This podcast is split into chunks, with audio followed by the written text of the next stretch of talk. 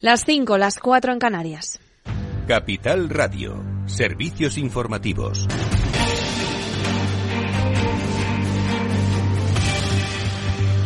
Muy buenas tardes. Pedro Sánchez comparecía hace escasos minutos en el Foro Económico Mundial en Davos. El discurso tenía lugar tras un encuentro informal con los principales representantes del IBEX 35. ¿Qué más ha dicho Edu?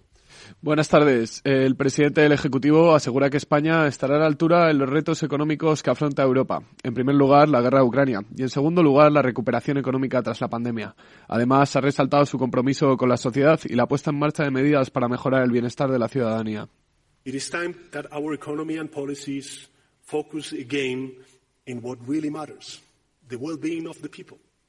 Because if they cannot deliver that, what's the point of protecting them? Por último, y de acuerdo con las previsiones, el líder del Ejecutivo asegura que España trabajará para hacer frente a los retos que se presentan en el marco general de la economía y la geopolítica mundial.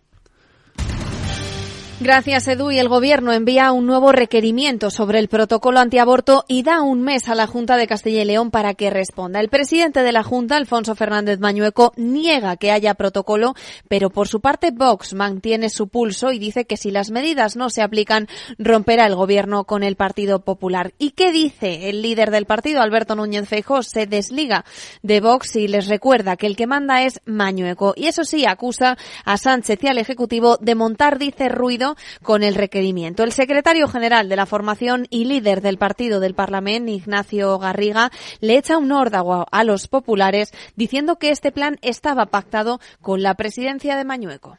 Yo creo que se está haciendo de verdad una polémica eh, fuera del sentido común. Nosotros estamos reivindicando el sentido común, la capacidad de informar, de dar mayor información a las personas para que tomen una decisión de manera libre. Y a partir de ahí, la pregunta es, ¿qué es lo que se pretende ocultar a las mujeres, en este caso de Castilla y León? Y foto fija de Funcas en economía para la economía española. Eleva al 5,2% la previsión de crecimiento de 2022 y al 1% la de 2023. La Fundación de Cajas de Ahorro proyecta la previsión de crecimiento de este 2022, de este 2023. Sobre la inflación, seguirá bajando y atenuará la pérdida de la capacidad adquisitiva de las familias y el alza de los costes energéticos de las empresas. Así, el gobierno se congratula por el cuadro macro. Escuchamos a Nadia Calviño, vicepresidenta económica.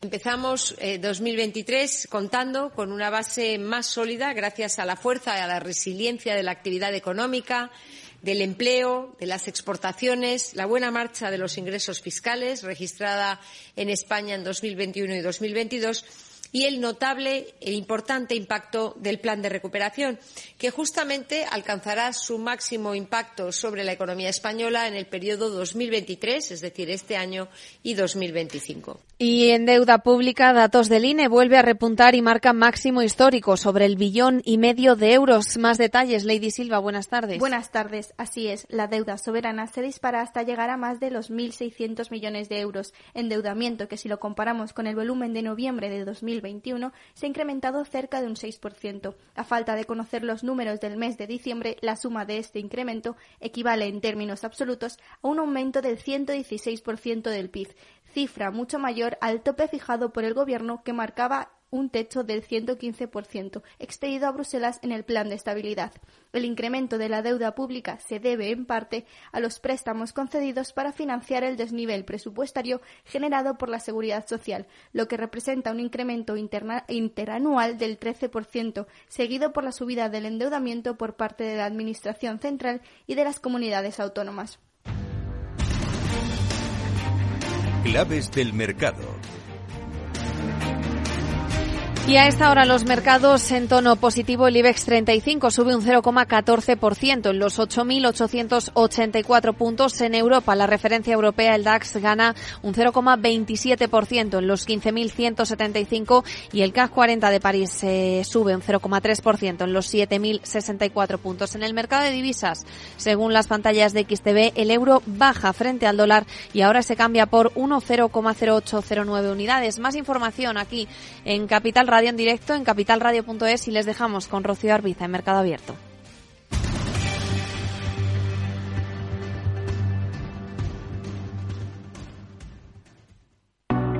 ¿Busca un broker de confianza? Con CMC Markets obtendrá acceso a más de 12.000 mercados a nivel mundial, estando siempre respaldado por nuestro equipo local. Opere en CFDs sobre el DAX, Dow Jones, IBEX, oro o acciones con un broker regulado supervisado por la CNMV. Opere con el mejor. Pruébelo sin compromiso con una cuenta demo. Entre en cmcmarkets.es o llame al 911 140 700. CMC Markets, más de 30 años al servicio de los inversores. Los CFD son instrumentos complejos y están asociados a un riesgo elevado de perder dinero rápidamente debido al apalancamiento. El 77% de las cuentas de inversores minoristas pierden dinero en la comercialización con CFDs con este proveedor. Debe considerar si comprende el funcionamiento de los CFDs y si puede permitirse asumir un riesgo elevado de perder su dinero. Moto. Curvas. Todo sobre ruedas. Es muy simple asegurarse con el Betia. Simple, claro, el Betia. Mercado Abierto con Rocío Arbiza. Seis minutos los que pasan de las cinco en punto de la tarde, de las cuatro si nos están escuchando desde Canarias. Tenemos a esta hora de la tarde en el mercado americano a los índices muy planos y a los a dos de las compañías que han presentado resultados destacando en el lado positivo Morgan Stanley con alzas que superan a esta hora más del seis y medio por ciento. Lo contrario lo vemos en Goldman Sachs con recortes superiores a los seis puntos porcentuales. Nos vamos a acercar a perspectivas a partir de ahora de cara a los próximos meses del ejercicio. Redrive, el renting de usados de ALD Automotive, patrocina este espacio. Entra en aldautomotive.es y descubre todas las ventajas. A las perspectivas de Tresis, este martes ha presentado esta firma su estrategia de inversión de cara a los próximos meses, un periodo que va a seguir marcado por la incertidumbre, por el giro en la política de los bancos centrales y por las amenazas de recesión. ¿Cómo hay que construir las carteras en este contexto de estancamiento como el actual? Se lo vamos a preguntar en los próximos minutos al consejero delegado de Tresis, José Miguel Mate. ¿Qué tal, José Miguel? Muy buenas tardes.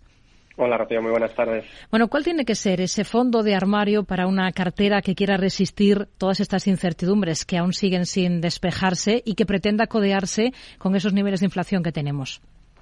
Claro, sí, lo más importante es eso, ¿no? La inflación que sigue estando ahí, que va a ser persistente a pesar de que se está moderando, se está moderando el ritmo de subida, pero va a ser persistente y alta y elevada. Por tanto, para tratar de batir esa inflación, contamos ahora sí, después de 10 años en los que la renta fija prácticamente no aportaba nada, contamos con, cupones, contamos con rentabilidad y eso, desde luego, para los inversores conservadores es una buena noticia. ¿no? Estamos viendo las subastas de letras, por ejemplo, aquí en España, pero también en, otros países, en concreto en Estados Unidos, que están ya arrojando rentabilidades muy atractivas. Eh, una letra del Tesoro a 12 meses aquí en España ya ofrece el 3%. ¿no? Por tanto, eh, empezamos a contar con un aliado por la parte de la renta fija la subida de tipos de interés, como bien decías, que, ha realizado, eh, que han realizado los bancos centrales a lo largo del 2022, la subida más intensa en tiempo y en tamaño de cada una de estas subidas, más rápida, quiero decir, que, se ha producido de manera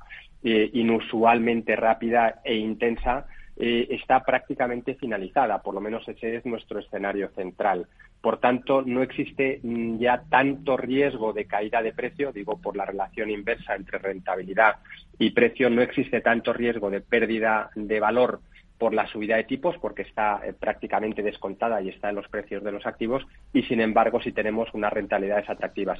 Por tanto, por ahí podemos empezar a construir carteras, pero nos tenemos que apoyar, lógicamente, en la renta variable si queremos batir a esa inflación.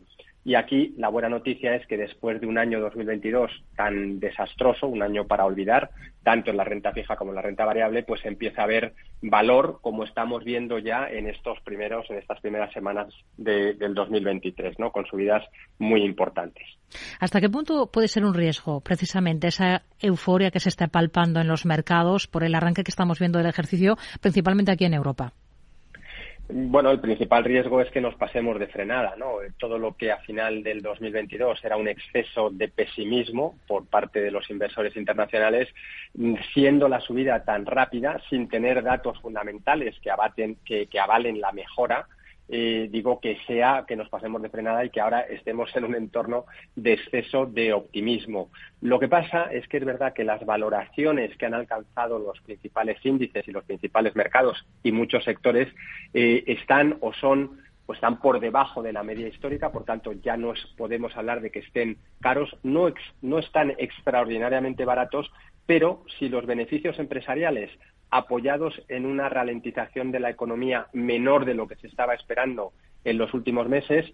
Eh, digo, si estos resultados empresariales son ligeramente mejores de lo que se ha esperado, seguramente tengamos un escenario o un entorno más favorable para la renta variable. Por tanto, riesgo a corto plazo sí, porque la subida está siendo muy, muy rápida. En tres semanas estamos hablando de rentabilidades por encima, subidas por encima del 8 o 9% aquí en Europa, del 5% en Estados Unidos. Digo, es muy rápido y esto genera eh, una distorsión en el mercado porque lógicamente se tendrá que corregir. Por tanto, riesgo de moderación a corto plazo, pero es verdad que el entorno es más favorable. Si la subida de tipos, como es nuestro, nuestra visión, no se produce, o sea, no se producen nuevas subidas de tipos más allá de lo que ya está descontando el mercado, eh, lógicamente el escenario es positivo, insisto, siempre y cuando se confirmen estas mejoras de las expectativas empresariales. En todo caso, hay quien se pueda plantear que igual que estamos viendo un desacople entre lo que dice, ejemplo, la Fed y lo que creen los mercados que va a hacer la Fed, puede estar ocurriendo entre lo que hacen las bolsas y la realidad de los fundamentales de las compañías? ¿O ustedes sí que son optimistas con respecto a esto que comentaba, a los beneficios empresariales que se van a ir conociendo, que se están conociendo ya, eh, se está empezando a conocer em, en Estados Unidos ya y aquí en Europa también? Claro, eh, esta es la clave, ¿no? El, año pasado hemos ido viendo una, eh, un goteo a la baja de las previsiones de los beneficios empresariales, tanto aquí en, Estados, en Europa como en Estados Unidos. Eh, esto, lógicamente, lo que ha llevado es a las valoraciones, a la corrección de los índices, a la corrección de muchos sectores y ahora tenemos que estar muy, muy atentos bueno, adelanto una cosa, ¿no? Anticipo una cosa que no me quiero dejar en el tintero. Evidentemente la bolsa adelanta a la economía, no al revés. La bolsa, las bolsas, los principales mercados han adelantado un escenario macro muy pesimista. Hemos estado oyendo hablar de recesión, hemos estado oyendo hablar de, incluso de crisis, ¿no? Y, y, en nuestro escenario central, desde luego, descarta una crisis. Sí que podemos tener una cierta recesión técnica en algunos países, en algunos entornos, que incluso por distintos factores que, podemos y tenemos que comentar, ¿no? como es la apertura, la apertura de China, la bajada de las materias primas en general y especialmente de las energéticas, digo que esto aleja el riesgo de una recesión. Pero los mercados, la bolsa, han estado anticipando este escenario pesimista, muy pesimista. Por tanto, si se atemperan estas este escenario, si no es tan negativo, lo que vamos a ver es una corrección, o deberíamos ver una corrección al alza. Esta es la clave. Van a responder los beneficios empresariales, digámoslo de otra manera, van a ser mejor de lo que han estimado los analistas. Si esto es así, desde luego tendremos, eh, ya hemos hablado de que las valoraciones no están caras, no están eh, excesivamente caras, no están excesivamente baratas, pero desde luego no están caras, están en línea con la media histórica. Sí, por tanto, sí, los resultados empresariales acompañan, deberíamos ver una moderación, una corrección al alza de los mercados, de las bolsas a nivel internacional. Ese es nuestro escenario central. Los tipos de interés van a jugar un papel clave, pero como decíamos, no van a tener el protagonismo que han tenido en el 2022. Para la parte de renta variable y pensando en esa cartera preparada para mm, capear, surfear estos próximos meses que, que nos vienen por delante, ¿en qué tipo de compañías o en qué tipo de sectores se fijarían ustedes especialmente o qué sobreponderarían? Claro, nosotros, eh, a pesar de este escenario, eh, de esta mejora del sentimiento, eh, tenemos que ser conscientes de lo que hemos dicho al principio. Todavía quedan subidas de, tipos de interés, moderadas, pero quedan subidas. La inflación se va moderando, pero va a seguir siendo alta y persistente. Y ojo, seguimos teniendo una guerra que, tiene y puede dar, desgraciadamente, aparte de la crisis humanitaria que supone, de la violencia y de todo lo que podamos hablar, del drama, eh, puede generar todavía sorpresas negativas. Por tanto, mucho cuidado. Eso nos invita a ser prudentes dentro de esta mejora de sentimiento. Por tanto, renta variable sí, pero con sectores eh, conservadores o prudentes, deberíamos decir. ¿Qué papel juega, por ejemplo, cuáles podemos considerar que son sectores prudentes? Desde luego, el consumo básico es verdad que es de los que mejor se han comportado en el 2022, por tanto, en términos de valoración, no están excesivamente baratos, pero seguimos pensando que son eh, capaces de sortear la crisis. Por supuesto, aquellos que son capaces de trasladar las subidas de precios a sus clientes. Estoy pensando en lujo, que además se ve favorece el sector del lujo. Podemos hablar de, automóviles, de un Ferrari por, por, ser el paradigma, o Louis Vuitton, que sigue marcando máximos eh, prácticamente semanales. Bueno, pues este tipo de sectores que son capaces de trasladar la subida de precios a sus clientes, lógicamente van a capear mejor eh, una situación de volatilidad y de incertidumbre. Además, la apertura de China juega claramente en favor de estos sectores. Todo lo que tiene que ver todavía con, la transformación energética, con la transición energética en términos de electrificación, todo ahí sigue habiendo valor, creemos que sigue habiendo valor y por tanto estamos, eh, digamos que invertidos en renta variable, pero en sectores prudentes. Eh, dentro de nuestras carteras apostamos también por aquellas empresas de calidad y en este sentido eh, tenemos que hablar de mm, empresas que mantienen sus márgenes, que son capaces de seguir generando caja, caja libre, que además retribuyen al accionista bien con recompra de acciones, bien con alto pago de dividendo y eso es lo que estamos buscando para incorporar en nuestras carteras. Por tanto, renta variable sí, pero todavía con un sesgo prudente. Pues nos quedamos con ese mensaje de prudencia para enfrentar estos próximos meses. José Miguel Mate, consejero delegado de Tresis. Gracias. Muy buenas tardes. Un placer, muchísimas gracias. Redrive, el renting de usados de ALD Automotive, ha patrocinado este espacio. Entra en aldautomotive.es y descubre todas las ventajas. Bueno, pues son las perspectivas, el enfoque que ponen desde esta firma de cara a los próximos meses del ejercicio. Mucha prudencia, como vemos todavía, para la inversión en renta variable y aliado, consideran ahora por fin, después del complicado 2022, a la renta fija. Aparte de esto, vamos a fijarnos en otro asunto relevante de la jornada. ¿Dónde ponemos el foco esta tarde, Javier Luengo? Lo ponemos, Rocío, si te parece, en el Norges Bank.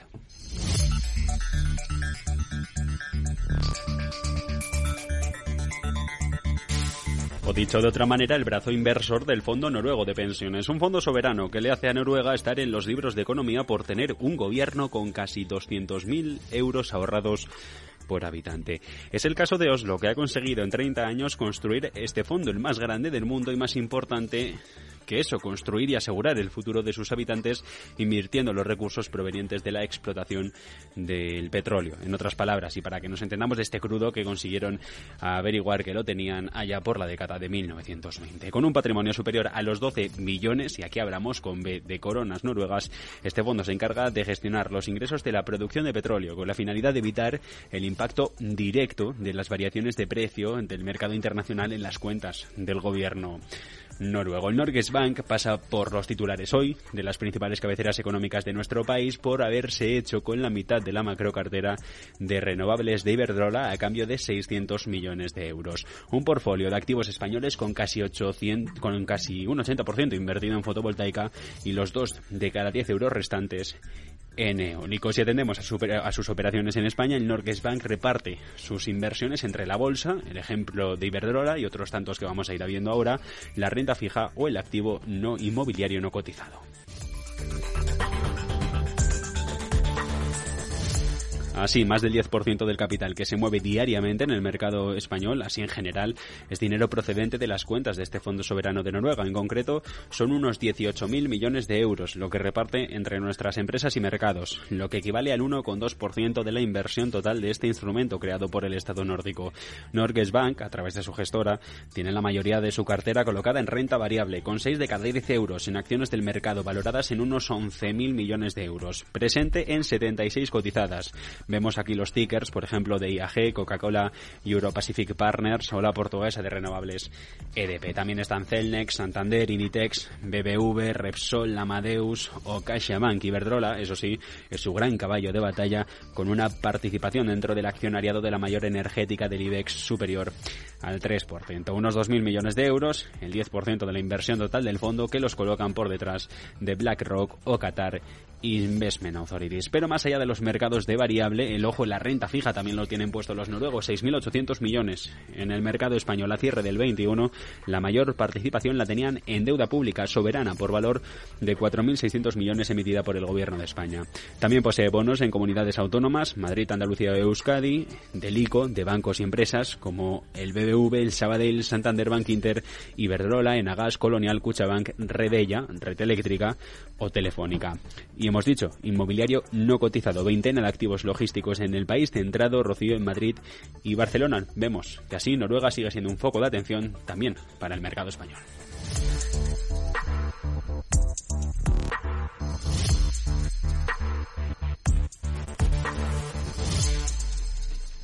Tardes de Radio y Economía con Rocío Arbiza.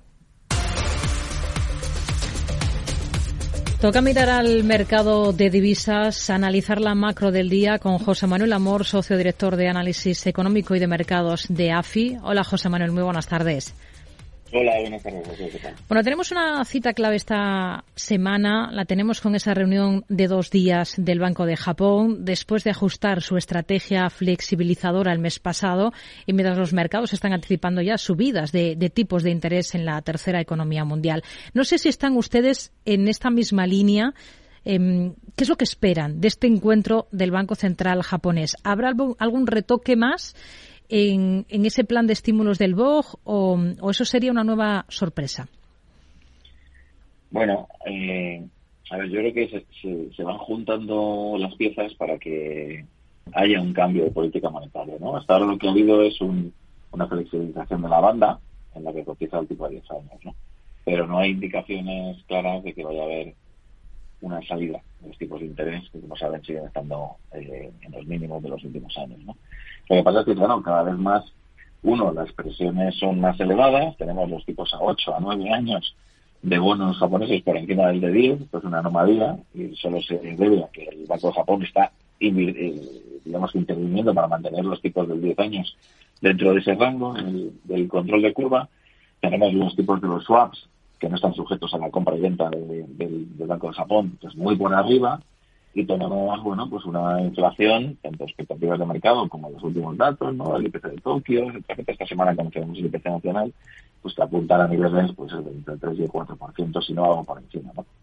entonces eh, el Banco de Japón después de la sorpresa de Kuroda de mover eh, el, el, objetivo de control de curva eh, se está acercando ¿no? a una situación en la que una vez que la inflación se está situando en estos niveles y los salarios comiencen a eh, acomodarse en esta situación de inflación algo más sostenible, bueno, yo creo que ese será el paso de salida. Entonces, por ir a tu pregunta concreta, ¿qué esperamos para esta, para esta reunión? Bueno, que haya un nuevo eh, anuncio de cambio de, de la banda, ¿de acuerdo? En la que permite que fluctúe el 10 años, pero que todavía no haya un cambio en los tipos de interés a corto, aunque sí, bueno, un mensaje que va cambiando y va evolucionando hacia la necesidad de, bueno, en el futuro ir saliendo. Con lo cual, los mercados que lo que leen es que, lo que va a venir y no lo que ocurre justo en el día, pues yo creo que seguirán descontando esa subida, ¿no? Hmm. Eh, por cierto, que el Gobierno de Japón tiene previsto designar el próximo mes a una lista de candidatos para suceder al que es ahora el gobernador del Banco de Japón, Haruhito Kuroda, cuyo mandato expira en unos meses, en abril. En Asia, hemos estado en Japón otro de los focos de atención del día ha estado en China, que por cierto pierde por población por primera vez desde el año 1961. Eh, China registra un crecimiento del PIB global de todo 2022 del 3%. Es una de las tasas más, bajas de la, uni, de la última década. ¿Cómo interpretan ustedes este, este dato? Pues mira, la verdad es que el dato no es malo, porque esto esperaba peor. Eso es lo primero. Eh, y de hecho, eh, lo importante es lo que ocurre después de este dato. Después de este dato, eh, es cuarto trimestre, tenemos dos, dos muy importantes, o durante este dato, pero todavía no está reflejado. Esta es la primera estimación del PIB. En noviembre, a finales de noviembre, pues tenemos lo que es la, el abandono y la política COVID-0, y el 18 de diciembre, pues, lo que tenemos es el, la conferencia de, económica del trabajo anual, que lo que hace es cambiar, cambiar las prioridades y apostar por crecimiento. ¿no? Con lo cual, todo lo que ocurre en este primer trimestre pues es bastante más relevante que, que, ese dato retrasado y justo en una situación en la que concluía pues la, la, el deterioro de la situación COVID a finales antes de, de la reapertura y bueno, pues una situación económica que reflejaba, bueno, pues eh, pérdida de confianza de los consumidores, pérdida de consumo eh, y, también una, una pérdida de confianza en el sector inmobiliario que está atravesando una, fuerte contracción. Entonces, yo creo que mirando hacia adelante, yo creo que es lo que debemos de quedarnos, eh, este cambio de política el giro en la, en la COVID, lo que está generando, ya vemos en datos de movilidad, y lo vemos en, bueno, lo que van descontando los activos financieros, desde el yuan, hasta las bolsas, el crédito corporativo. Bueno, yo creo que se abre una ventana en la que, en la que China posiblemente vaya a recuperar más rápido y se acerque desde el 5% en este año 23. Con lo cual, bueno, pues yo creo que el mensaje es no miremos tanto el dato del cuarto trimestre porque desde entonces ha habido muchas cosas que apuntan hacia mejor, ¿no? Y esto yo creo que se va a seguir reflejando tanto en los valores de como en aquellas que dependen más de, ese efecto pool, ¿no? Que hace China. Y bueno, pues eso son las materias primas industriales, el crudo, etcétera, etcétera, Yo creo que vamos a tener una evolución eh, coherente con esa recuperación. ¿Confía en esa mejora que hemos visto de la confianza de los inversores alemanes? ¿Se mejora por cuarto mes consecutivo y además se registra, se entra en terreno positivo eh, al firmarse eh, para este mes el ZW en 16,9 puntos? Bueno, a ver, la confianza en Alemania, en general en toda Europa, se ha movido de una forma bueno, pues digamos que bastante nerviosa en el último año, ¿no? Y me refiero a, lo siguiente, es decir, durante la primavera y el verano del año pasado hubo una burbuja negativa de expectativas, que normalmente, normalmente la relación entre la confianza, este índice CTW, como le alemán, igual, y la evolución económica es muy, es muy, está bastante, digamos, ligada, ¿no? Y de hecho, bueno, pues con la caída o hundimiento de la confianza que vimos en primavera-verano, todos estábamos descontando la posibilidad de una recesión en el invierno de este año. ¿Qué ocurre? Que al final, eh, entre la suerte que ha tenido Europa y entre el trabajo que ha hecho para reducir la demanda y aprovisionarse de, energía, eh, de energías fuera de, Rusia, pues lo que ha generado es que no se ha llegado a esa restricción, no se ha llegado a esa desaceleración y por hmm. tanto, bueno, pues la confianza rápidamente rebota. Entonces, la confianza, yo creo que cuando se va a extremos muy, muy, muy intensos, eh, hay que medirla con cierto cuidado porque hay burbujas de expectativa, tanto en lo positivo como en lo negativo. Yo creo que ahora es lógico. Todos estamos revisando previsiones. Scholz hoy decía el canciller alemán que cree que está convencido que Alemania no va a entrar en recesión en este año 23. Bueno, pues ahora lo que toca es un poco la idea hacia arriba. ¿no? Esto pasó también en el año 2011-12 cuando se hundió el ZW, sin embargo la economía alemana no, no se dio el PIB. ¿no? Con lo cual yo creo que muchas veces los economistas tenemos que dejarnos guiar por las expectativas y la confianza, pero también intentar reflectarla un poco, ¿no? Porque tiende a exagerar. Hmm. Vamos a mirar a, Reino Unido. Para la Libra, ¿cuál es el escenario con el que trabajan ustedes pensando en el corto plazo? Hoy también tenemos alguna referencia macro allí. El dato de, tasa de desempleo que sube al 3,7% en, en los meses que van de septiembre a noviembre frente al 3,5% del trimestre anterior. Bueno, nosotros en, Reino Unido, sobre todo eh, frente a frente al, euro, tenemos una senda de moderada depreciación de la libra, ¿no? Es decir, recuperación de niveles pues, de entorno al 0,90, estamos, no estamos tan lejos, ¿no? Venimos de 0,85 hace 3-4 meses y estamos en 0,89, 0,88 en el minuto de los niveles, ¿no? Yo creo que aquí la historia es una historia en la que en la que Europa eh, quizás va un poco más retrasada en lo que es la subida de tipos, en el que la sorpresa positiva en Europa, como veníamos comentando antes, es que no ha habido una recesión de momento y no parece que por lo menos en, este invierno vayamos a tener problemas y por lo tanto, bueno, pues eso juega a favor de que el cruce se siga depreciando la libra en, favor del euro, ¿no? A medio y largo plazo, bueno, yo creo que niveles de en torno a 0,88, 0,90 son niveles que nosotros consideramos relativamente de equilibrio, ¿no? Con lo cual tampoco lo vemos yéndose mucho más allá de esas referencias que puedo comentar. Nos quedamos con este análisis. José Manuel Amor, socio director de análisis económico y de mercados de AFI. Gracias. Muy buenas tardes. A ti, buenas tardes, Una jornada en la que estamos pendientes de los cruces de divisas más importantes, por lo que toca la moneda única, al euro está recortando ligeramente frente al billete verde a esta hora de la tarde. Se cambia por 1,0805 unidades según las pantallas de XTB. Selena. Si inviertes en bolsa o te lo estás planteando, el broker XTB tiene algo para ti. Ahora solo por hacerte cliente y realizar tu primer depósito, recibirás gratis una acción de una empresa cotizada. Has oído bien, solo por abrir tu cuenta tendrás una acción para que te sientas como un verdadero inversor en bolsa. Además, recuerda que con XTB puedes invertir en acciones y fondos cotizados hasta 100.000 euros al mes sin pagar comisiones. ¿Y cómo lo hago? Pues muy fácil, es un proceso 100% online. No hace falta ni que vayas a sus oficinas. Entra en su web xtb.com o escanea el código QR que aparece. Hazte cliente, realiza tu primer depósito y recibe tu acción gratis. XTB, un broker, muchas posibilidades. xtb.com. A partir de 100.000 euros al mes, la comisión es del 0,2%, mínimo 10 euros. Invertir implica riesgos.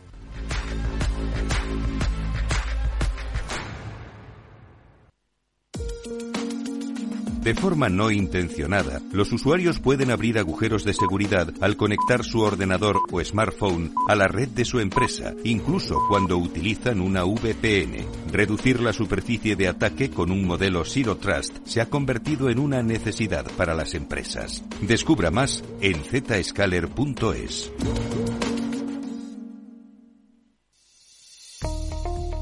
Desde hace más de 75 años nos preocupamos por todo lo que tiene valor en tu vida. Ahora, en Caser Asesores Financieros, también cuidamos de tus intereses. Te ofrecemos un asesoramiento diferencial e independiente para que alcances tus objetivos de inversión. Caser Asesores Financieros, seguros de tu inversión. Contacta con nosotros en info arroba caserasesoresfinancieros.es o en el 91 762 3442.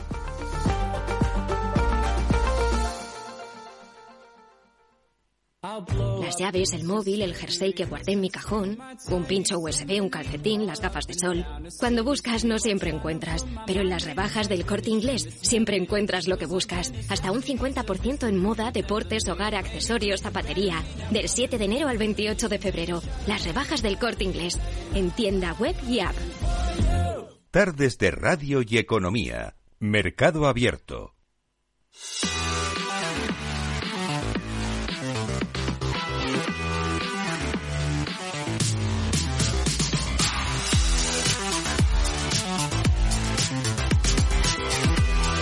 Momento de echar un vistazo al mercado de deuda, al mercado de renta fija, de la mano de Guillermo Serrano, analista de Ibercaja Gestión. Hola Guillermo, ¿qué tal? Muy buenas tardes.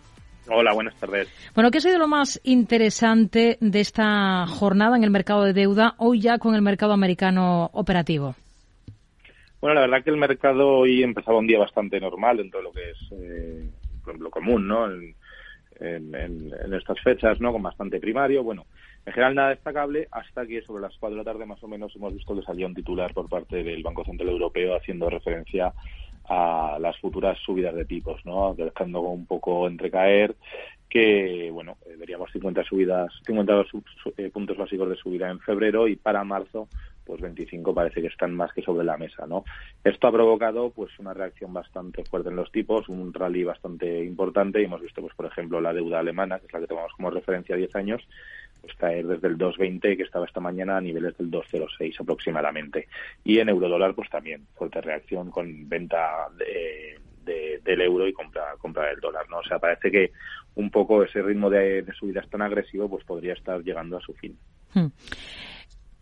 Hemos tenido emisión de deuda aquí en España por parte del Tesoro, de letras a tres y nueve meses. Se han colocado algo más de 2.000 millones a un interés que no se veía desde el año 2012 en el primero de los casos y de máximos históricos en el segundo, las letras a nueve meses, cotas del 2,89%. ¿Es donde se están enfocando ustedes ahora mismo, en la compra de deuda española o también están comprando la de otros países de la eurozona de forma clara? Bueno, eh, la deuda española, la verdad que ahora mismo, pues como, como indicabas, dan unos niveles de rentabilidad bastante atractivos, ¿no? Como alternativa a cualquier inversión a corto plazo, la verdad que el, el binomio de rentabilidad-riesgo es, es fantástico, ¿no? Nos ofrece unos, unos niveles de yield bastante interesantes con un riesgo pues bastante eh, limitado, ¿no? También podemos irnos a países eh, pues como Italia, ¿no? Que tenemos un poquito más de riesgo, pero un poquito más de rentabilidad, pero vamos, tampoco creo que sea necesario en este entorno eh, buscar grandes países exóticos eh, para buscar esa, esa rentabilidad, ¿no? Entonces, es un producto que nos gusta a corto plazo, la verdad que es eh, muy buena idea tener en cartera para ir jugando un poco, pues conforme vayamos viendo eh, el movimiento de, de, los mercados, ¿no? Al final es una manera de tener un activo muy líquido eh, con una rentabilidad pues bastante superior a lo que puede ser una, una cuenta corriente no si miramos eh, los tramos un poquito más largos como, como el año no pues eh, eh prácticamente salieron hace unos días a niveles de ligeramente por debajo del 3% no entonces muy buena muy buena oportunidad la que ofrece el mercado en este, en este tipo de activo ahora mismo. Es noticia CaixaBank por el lanzamiento de una emisión en libras esterlinas de deuda subordinada Tier 2 a más de 10 años con posibilidad de, de cancelación a la mitad del periodo. Es interesante la deuda de este banco, pero en libras, desde el punto de vista inversor. ¿Les convence a ustedes? A ver, aquí eh, yo creo que lo hemos comentado alguna vez. Nos depende va a depender mucho del tipo de portfolio que, que llevemos, ¿no? Si es un un portfolio 100% enfocado en euro, pues la verdad que estás cogiendo un riesgo, un riesgo divisa que aunque es gestionable, pues bueno, siempre mm, son más más complicados que, que, cuando es un portfolio 100% en euros, ¿no? Sí que es verdad que sale un poquito más primado de lo que puede ser un tier 2 en, en euros, ¿no? Porque al final es un inversor nacional, muy con un negocio muy muy focalizado en España, con, eh, bueno, pues como que en Reino Unido, aunque es conocido, no tiene negocio ahí, ¿no? Entonces, de cara a carteras más sofisticadas, donde haya una gestión muy activa de, los riesgos asociados al tipo de cambio, pues sí, la verdad que son eh, bonos muy interesantes a tener en cartera, sobre todo cuando son pues de bancos eh, con, buenos ratings y con buenos fundamentales, como es el, el caso de CaixaBank. Hmm. ¿En deuda de qué tipo de compañías se están fijando ustedes principalmente ahora, Guillermo? Bueno, pues eh, un poco, la verdad que mm, en la parte corta de la curva yo creo que eh, donde más valor estamos viendo pues es eh, pues en activos como mencionamos hace un momento en las letras en bonos eh, de soberanos no sin tomar mucho riesgo como alternativa a la liquidez. Y luego ya en crédito pues sí que ya habrá que ver un poco cómo se van moviendo las curvas pero bueno jugar un poquito a unas duraciones medias con los niveles de rentabilidad que estamos viendo, que es relativamente fácil comprar bonos con rentabilidades por encima del 4, del 5%, sin ser nombres exóticos ni, ni a duraciones muy largas, pues eh, es donde estamos viendo, viendo bastante valor. ¿no? Por resumir, crédito en la parte media de la curva y deuda en la parte corta de la curva. Pues nos quedamos con ello. Guillermo Serrano, analista de Ibercaja Gestión. Gracias. Muy buenas tardes. Gracias, buenas tardes. Vamos a analizar ahora el cierre de la jornada en la Bolsa Española. Tardes de Radio y Economía con Rocío Arbiza. Y lo vamos a hacer con Jaime Sicilia, analista senior de renta variable de Singular Bank. Jaime, ¿qué tal? Muy buenas tardes. Hola, buenas tardes. ¿Qué le ha parecido lo más interesante del día? Bueno, pues el hecho de que las bolsas eh, siguen subiendo en el año y el IBEX ya supera el 6%, el indicador europeo de Stocks 50 el 9% y el estadounidense Standard Poor's 500 el 5%. A pesar de confirmarse la moderación de las tasas de inflación en diciembre en Italia y Alemania y la mejora del índice de confianza inversor CIU que ha entrado en terreno positivo por primera vez desde febrero de 2022, tanto en Alemania como en la eurozona, mm, los inversores siguen cautos a la espera de las publicaciones de resultados empresariales que acaban de comenzar y sobre todo de los mensajes de los bancos centrales a nivel global que siguen con un tono restrictivo. Mañana es el turno del Banco Central de Japón que podría moderar su política de gran estímulo y por último, en China, la publicación del PIB, que ha mostrado un mayor crecimiento de lo esperado, 3%, frente a 2,8%, pero sigue lejos de su objetivo de 5,5% marcado en marzo por el gobierno y supone el menor crecimiento desde 1976, a excepción de 2020 por el COVID, claro.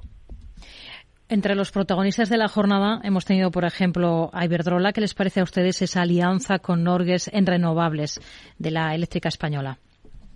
Eh, sí, eh, de esta manera, Iberdrola y el Fondo Soberano de Noruega, que gestiona Norges Bank, van a estar coinvertidos en una cartera de 1.260 megavatios, que es de nueva capacidad renovable en España, de los que 140 ya están en operación. Mm, Norges Bank eh, adquirirá por 600 millones el 49% de la cartera de Iberdrola, que tiene 12 proyectos eólicos y solares en España.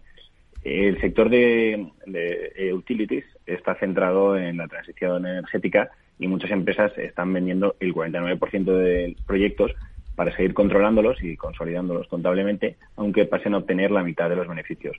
Por otra parte, también consiguen un socio en la inversión y pueden utilizar ese dinero para empezar otro proyecto.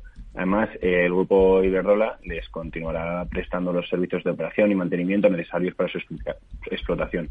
La otra parte, los socios financieros, consiguen la oportunidad de invertir en activos que generan una rentabilidad atractiva y estable de la mano de un socio industrial experto. En esta línea, en septiembre, Iberdrola vendió el 49% de Wikinger, un proyecto de eólica marina en Alemania, a IP. Hmm. Iberdrola protagonista También hemos estado muy atentos de Mafre. ¿Qué visión tienen ustedes para la compañía que ha elevado ingresos por primas casi un 11% en el último ejercicio, principalmente gracias a América? Sí, por conocer la estructura de Mafre, esta se dedica al seguro y reseguro en todo el mundo destinados a particulares y empresas. El 78% de las primas son de no vida y el resto vida. Tiene en torno al 30% de exposición a Latinoamérica. Así, es una de las mayores aseguradoras de Latinoamérica, con un gran negocio de reaseguros y operaciones en Estados Unidos, Europa y Asia.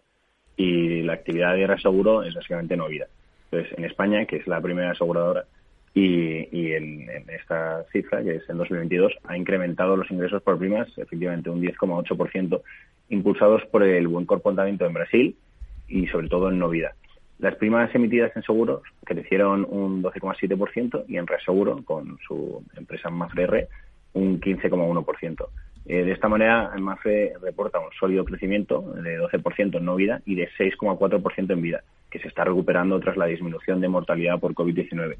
La estrategia de Mafre para 2022-2024 tiene como objetivo conseguir un crecimiento medio de las primas del 5-6%.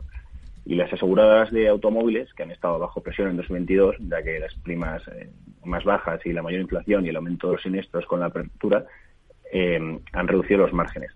Eh, en los últimos trimestres, el valor había estado presionado por los malos resultados y la depreciación de las divisas, que desde mitad de octubre ha tenido un gran repunte. Y Mafre, pues al ser una entidad financiera, se beneficia de la subida de tipos y entre las cotizadas españolas, catalana y línea directa, es la única completamente integrada, la más grande y la que presenta la mejor oportunidad de inversión. Las alzas de tipos dejarán más comisiones por la venta de productos con más rentabilidad, pero un riesgo en estos productos de ahorro es que los clientes contraten menos por la caída de su poder adquisitivo o por miedo a la situación geopolítica y macroeconómica actual. Hmm.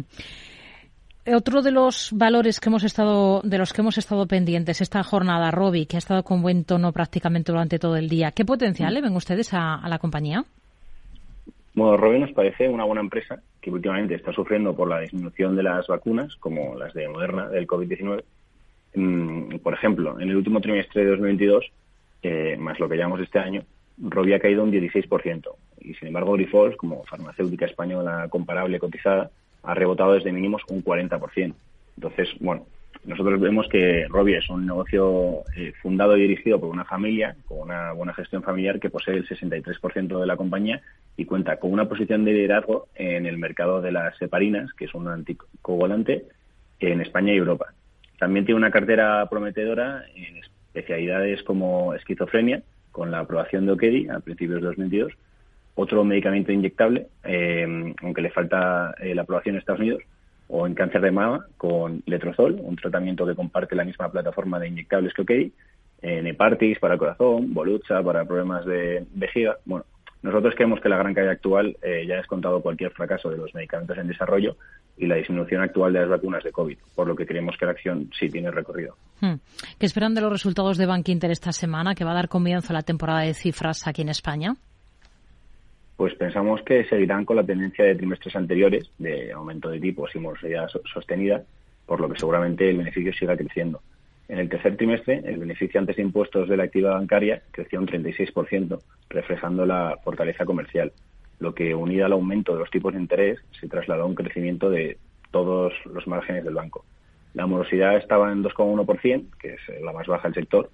El ratio de solvencia, que se llama el Common Equity Tier 1, eh, se situó en el 12%, que está holgadamente por encima del requisito regulatorio. Y Bankinter, bueno, es el, 70% de los ingresos proceden del margen de intereses, lo que hace que especialmente sea sensible al proceso de aumento de los tipos de interés eh, en la eurozona, en su mercado. Y el 30% restante procede de las comisiones, con una aportación significativa del negocio de gestión de activos. Y este banco ha sido capaz de mantener un crecimiento orgánico sostenido a largo plazo, con una ganancia estable de cuota de mercado frente a sus competidores, y actualmente su, su cuota de préstamos y depósitos en España es de en torno a un 6%, y creemos que puede mantener un mayor crecimiento orgánico a largo plazo que el sector.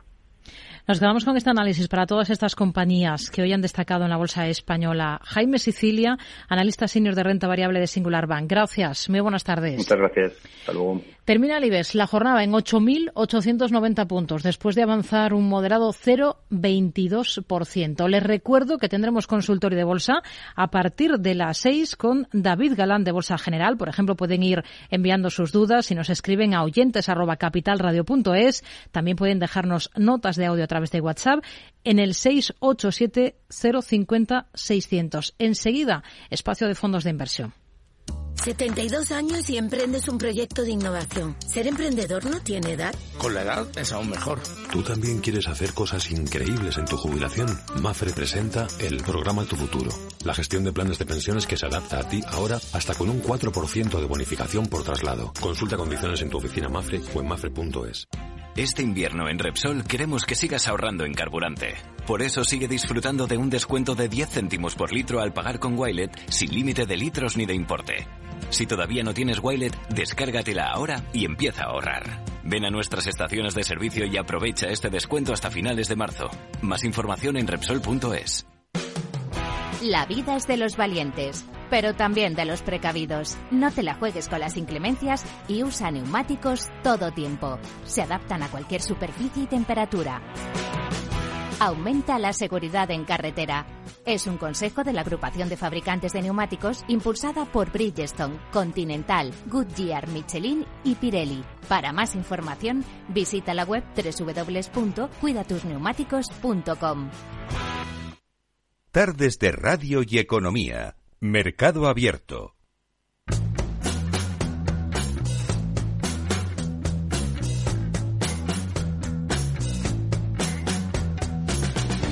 Espacio de fondos en mercado abierto. Esta tarde nos acercamos a una gestora fruto de la unión de una estadounidense y una británica y que cuenta con el distintivo, además de contar con el primer fondo registrado en la SEC.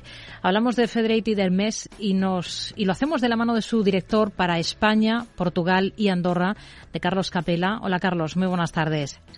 Muy buenas tardes, Rocío, y muchas gracias por contar con nosotros. Bueno, cuentan ustedes con una amplia oferta de vehículos que, tocan, digamos, todas las grandes clases de, activos, pero ¿cuál diría que es el elemento común que comparten y que les identifica, por tanto, a ustedes como gestora?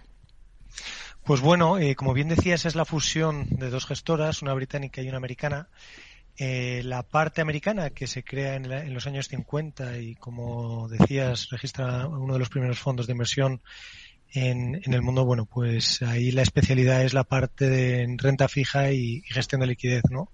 Que de los 640 mil millones de dólares que gestionamos, pues esa parte representa casi el 75% de, de, los activos. En la parte británica, que se crea en el año 83 como la gestora del plan de pensiones de British Telecom, eh, destacamos porque desde inicio llevamos a cabo o tomamos la decisión de que no solo teníamos que ser unos inversores responsables con el dinero de los pensionistas para garantizar una, una jubilación adecuada con los ahorros, sino además teníamos que ser unos gestores responsables con los activos en los que invertíamos. Y bueno, pues empezamos a implicarnos con las compañías en materia, principalmente en materia de gobierno corporativo, y esto fue evolucionando con los años hasta, bueno, ahora que está muy de moda la terminología ESG, nos implicamos con las compañías en, en todo el aspecto social, medioambiental y de gobernanza. Y es un servicio que ofrecemos a terceros donde actualmente tenemos 1.2 billones de, de dólares en activos bajo asesoramiento. Hmm. Pero ¿cuál es ese acercamiento concreto que hacen ustedes en esta materia SG? ¿Esos criterios están en, en la fase inicial de selección de activos? ¿Se apoyan, por ejemplo, en la exclusión de sectores o de compañías? ¿Miden el impacto? Es decir, ¿cómo permean esta convicción SG de la que nos habla en, en los productos, en los fondos de la firma? Pues mira, principalmente eh, si nos vamos a fondos tradicionales de renta variable y, renta fija, es un filtro que tienen que pasar las compañías para poder ser eh, compañías que entren en nuestro universo de inversión.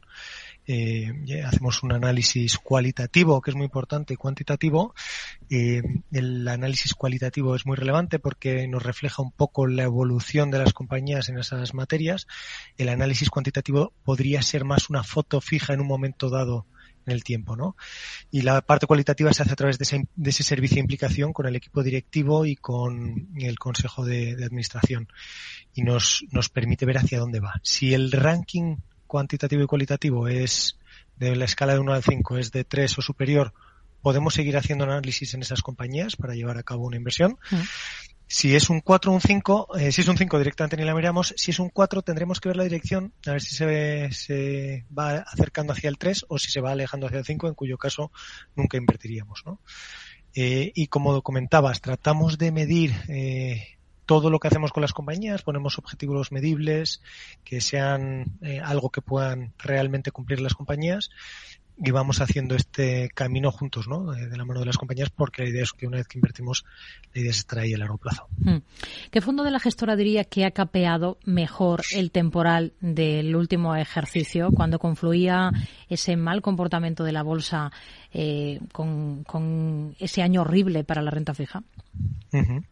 Pues en la parte de renta fija, el, el que te diría que el que mejor lo ha hecho es un fondo eh, de ultra corto plazo que, invierte en compañías de, en deuda de compañías de grado de inversión, que consiguió capear de una manera razonable el año para eh, el mercado de renta fija, cayó un 2%, y está muy bien posicionado porque ahora la TIR en cartera se acerca más al 5,5 o 6 que, que al cero en el que estaba antes, ¿no? Y en el, la parte de renta variable, pues te, te destacaría un fondo que tiene un estilo contrario, o contrarian, como lo llama el gestor, eh, centrado en ASIAX Japón, que cayó en torno al 8 en el año, cuando el índice se acercó más al menos 15, menos 18, ¿no? ¿El activo renta fija va a ser el activo estrella este año, como piensa, piensa casi todo el mundo? ¿O puede haber eh, sustos? Eh, quizás em, que todo el mundo esté coincidiendo en este punto. Pues mira, la, para nosotros es verdad que que la renta fija es, es un, eh, los niveles actuales ofrecen un punto de entrada interesante. Eh, en la parte gubernamental eh, nos gusta más la parte con menos duración, letras y, y, bonos a corto plazo, porque te están pagando unas rentabilidades muy atractivas, tanto en la zona euro como en Estados Unidos. Y la parte larga de la curva, pues no nos fiamos tanto, ¿no? Hay que tener en cuenta que la parte corta refleja principalmente eh, la política monetaria de los bancos centrales y la parte larga trata de reflejar eh, las expectativas que el mercado de renta fija tiene en cuanto a crecimiento e inflación, ¿no? Hay curvas invertidas y bueno, eh, creemos que puede haber todavía sorpresas por la parte de duración en, en, lo que queda de año. En la parte de crédito, eh, también cautos. Eh, investment grade y, perdóname, eh, grado de inversión está pagando un 5% a nivel global de TIR y eh, bonos de alto rendimiento a nivel global te están pagando un 9. Son niveles muy, muy atractivos, interesantes, pero hay que tener en cuenta también que la mayor parte de las caídas el año pasado vinieron por la parte de la duración, no la parte por ampliación de diferenciales, que si vemos, y para nosotros es muy importante los resultados del primer trimestre y de, del último trimestre que están saliendo ahora, ver un poco en qué dirección van, porque si defraudan a la baja, pues quizá podamos tener una ampliación de diferenciales y un poco de susto en la parte de crédito corporativo. Hmm. Si hablamos de renta variable, en la parte de, de bolsa, ¿estamos pecando de optimismo por cómo ha comenzado el ejercicio, sobre todo aquí en Europa? Eh, pues mira, hay una parte que creo que sí, porque mucha gente se está basando en la narrativa de como se está frenando la economía, tanto la Fed como el Banco Central mm, bajarán tipos en cuanto esto se deteriore. Y es una narrativa, no creo que se sustente con datos y lo que por ahora están haciendo los bancos centrales es lo opuesto. creemos que la Fed va a subir tipos en febrero, no sabemos si 25 o 50, pero va a subir tipos. Eh, la idea es, y lo, lo han dicho este, este año pasado, es pasar del 5% en, en, los tipos de la Fed y mantenerlos ahí durante 2023. En el caso de Europa tenemos la inflación en niveles del 10 y los tipos en el 2,5. Y en el Spain Investors Day, que fue la semana pasada, el gobernador de Banco de España indicó que la voluntad del Banco Central Europeo es subir tipos. Entonces creo que quizá ese optimismo ante bueno eh, posible, una posible intervención de bancos centrales para acomodar la política monetaria eh, se ha exagerado. Dicho esto, si los mercados caen y caen de una manera significativa, lo que sí que tenemos es una sobreponderación a liquidez y a renta fija a corto plazo que nos serviría para poner ese, ese dinero a trabajar con valoraciones más atractivas. ¿no? Por la historia de la gestora, el que hemos explicado al principio conoce muy bien el mercado estadounidense, pero conocen también muy bien el europeo. ¿Dónde hay más potencial ahora? Bueno, el, el eh, más potencial quizá hay en Europa porque durante muchos años ha estado denostado comparado con el americano. En un entorno de tipo cero con eh, política monetaria ayudando eh, con los programas de compra de activos del Banco Central Europeo y de la Fed, pues podía quizá preferir tener exposición a un sector growth o de crecimiento eh, americano, que lo ha hecho de maravilla eh, pre-pandemia y post-pandemia, especialmente post-pandemia hasta este último año. Y Europa siempre ha sido el patito feo. Eh, había muchos peros, muchas pegas. tiene un componente más cíclico, quizá un componente más valor que crecimiento, como puede ser la bolsa americana.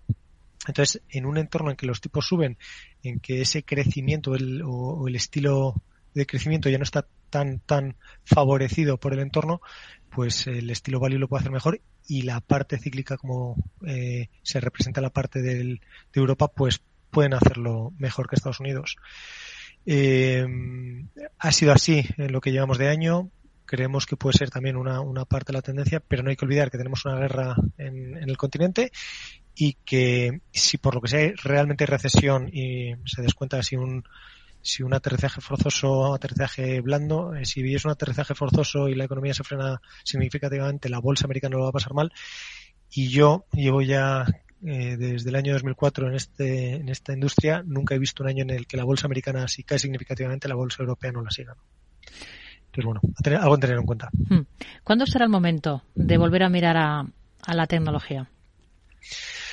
¿Cuándo será un momento para mirar la tecnología? Buena pregunta. Eh, ahí, la verdad, eh, cualquier opinión que te dé puede, es personal más que de la casa, ¿no? Porque normalmente la tecnología va muy vinculada al crecimiento y con niveles eh, de tipos al 5% en cercanos al 5% en Estados Unidos y con las expectativas de subidas en Europa, esa eh, quizá la tecnología lo, pase peor en los próximos años. Para nosotros la inflación ha venido para quedarse, quizá no en los niveles actuales del 6,5 en Estados Unidos y 10 en Europa, pero sí del 4, 3,5, 3 eh, a nivel global, ¿no? Y, y en ese eh, ambiente, eh, mientras los tipos se mantengan y la idea sea por ahora subir tipos, tecnología no creo que lo vaya a hacer bien. Mm. Sí que lo podría hacer si una vez que se tranquiliza la inflación en niveles del 3-4, la Fed y el Banco Central Europeo puedan permitirse volver a bajar tipos para estar en esos entornos, ¿no? Pero ustedes no lo esperan para, para este año 2023 en Estados Unidos, ¿no? No, no, no, creemos que sea en 2023 por ahora un año de eh, sobreponderar tecnología o, estilo eh, crecimiento. Hemos mirado a, Estados Unidos, hemos mirado a Europa. Más allá, eh, por ejemplo, ahora mismo Japón está en boca de todo el mundo eh, por el buen comportamiento, por ejemplo, del yen en este arranque del ejercicio, em, porque se espera que el Banco Central en Nippon anuncie cambios. ¿Ustedes con qué, ojos mirarían a este mercado, al japonés y, bueno, al resto de Asia? Pues mira, eh, empiezo contestando, contestando primero al resto de Asia. Es un mercado que nos gusta mucho. La, eh, China el año pasado creo que se, eh, creemos que se puso en precio todas las malas noticias que podías poner en, el mercado. Todavía tienes algo de ruido acerca de situación geopolítica, pero con la reapertura china creemos que es una muy buena oportunidad y como como muestra eh, comentar que lanzamos un fondo dedicado a China el año pasado porque lo veíamos realmente barato. Corea es otro país que nos gusta mucho por valoraciones y, por oportunidades. El, índice lo ha hecho muy bien desde los mínimos de octubre a mediados de octubre.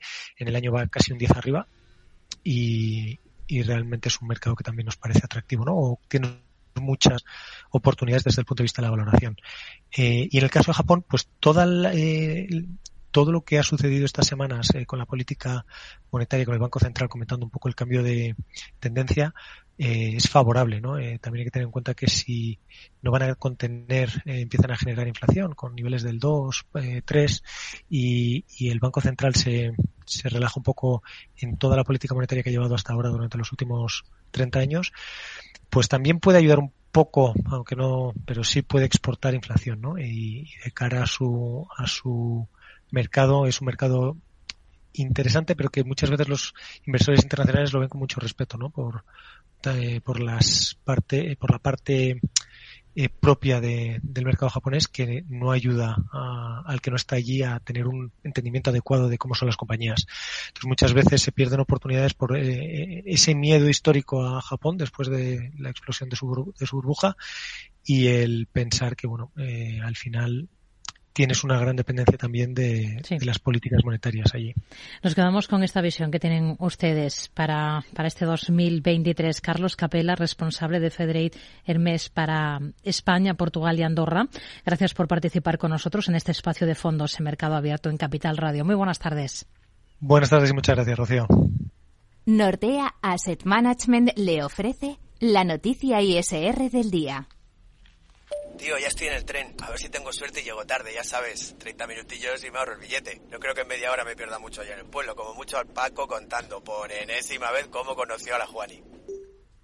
Con el compromiso Renfe de puntualidad, si tu tren AVE se retrasa más de 15 minutos, te devolvemos el 50% y el 100% si se retrasa más de 30. Normal que alguno prefiera llegar tarde. Nadie te da más. No todos los trenes son como Renfe. Renfe, tu tren.